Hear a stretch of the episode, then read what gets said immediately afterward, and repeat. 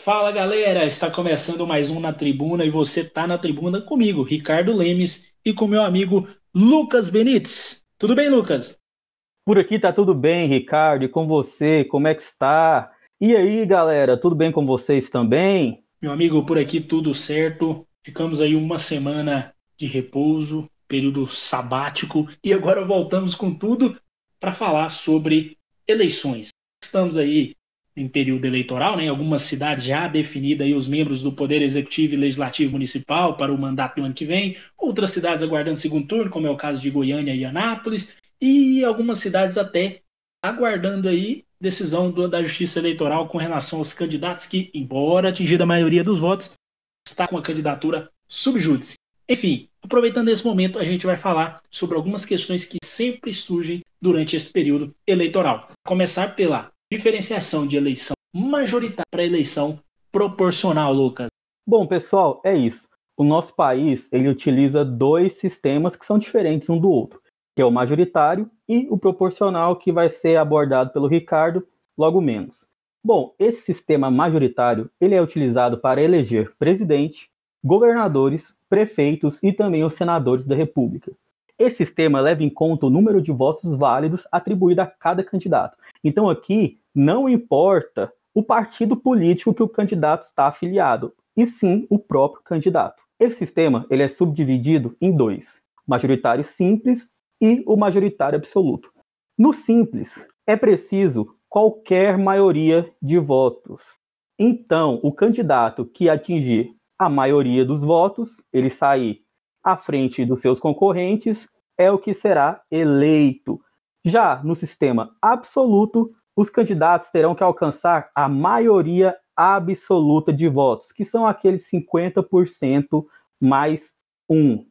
Bom, o simples é utilizado para eleger senadores e prefeitos com cidades com menos de 200 mil habitantes. Já o sistema majoritário absoluto elege presidentes, governadores e prefeitos com cidades com mais de 200 mil habitantes. Em contrapartida, a gente tem a eleição proporcional, que funciona diferente. É por conta desse sistema aqui que às vezes você vê um candidato que não foi eleito e que tirou mais votos do que um candidato que foi eleito.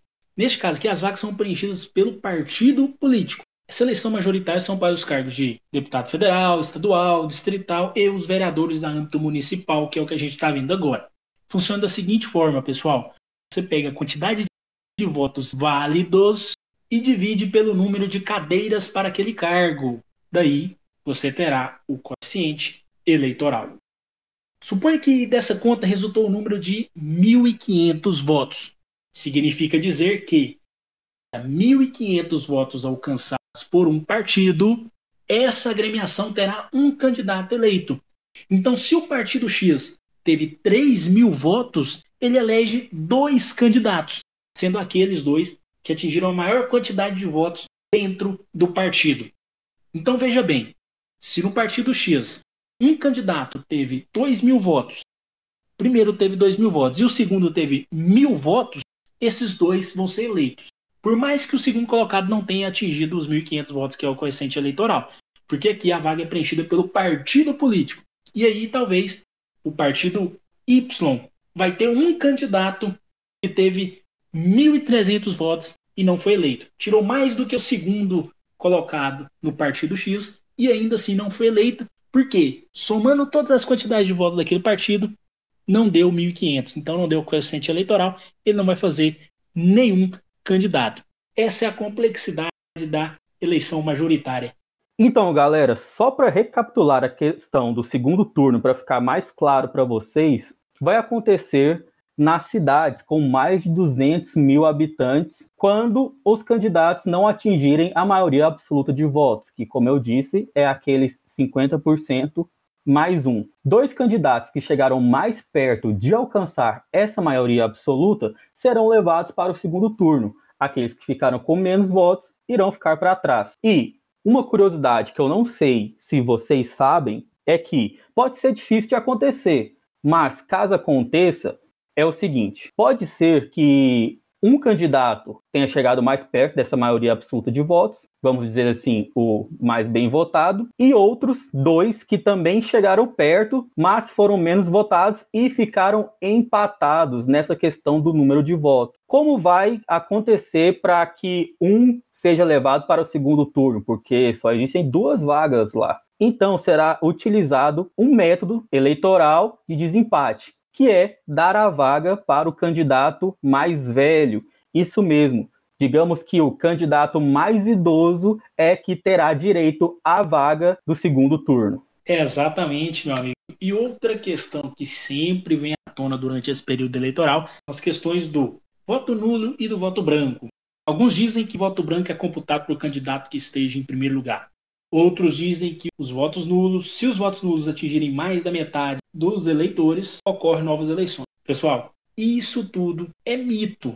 Não existe nenhuma dessas duas possibilidades. Veja só, no Brasil, né, o voto ele é obrigatório, conforme determina a legislação. Porém, é, embora o cidadão tenha que votar, ele pode optar por votar branco ou nulo, sem acarretar em qualquer consequência. O voto nulo, assim como o voto branco, ele não possui qualquer efeito. O voto nulo é considerado uma manifestação apolítica, né, contra a política. Esse boato de anulação de mais da metade dos votos implicaria uma, uma nova eleição surge a partir do artigo 224 do Código Eleitoral. Só que a previsão estipulada nesse artigo refere-se à nulidade pela justiça eleitoral e não pela manifestação na urna do eleitor. Neste caso, não há qualquer implicação. Por sua vez, esse mito de que o voto branco ele vai para o candidato está em primeiro surge lá atrás, na época que o voto era por cédula. E naquela ocasião, para você votar nulo, você só colocava a cédula em branco. E poderia ser facilmente fraudado, né? Já que estava. Então surgiu esse boato. É isso, Ricardo.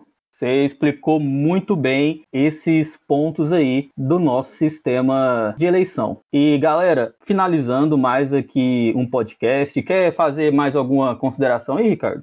Não, meu amigo, só observar aí que estamos próximos da eleição do segundo turno em algumas cidades e o eleitor não esqueça. Vote com consciência, meu amigo. Grande abraço, Lucas. Abraço pessoal que está nos acompanhando. Até a próxima. Anotem o recado do Ricardo, porque é um recado muito importante. Abraço, meu amigo Ricardo.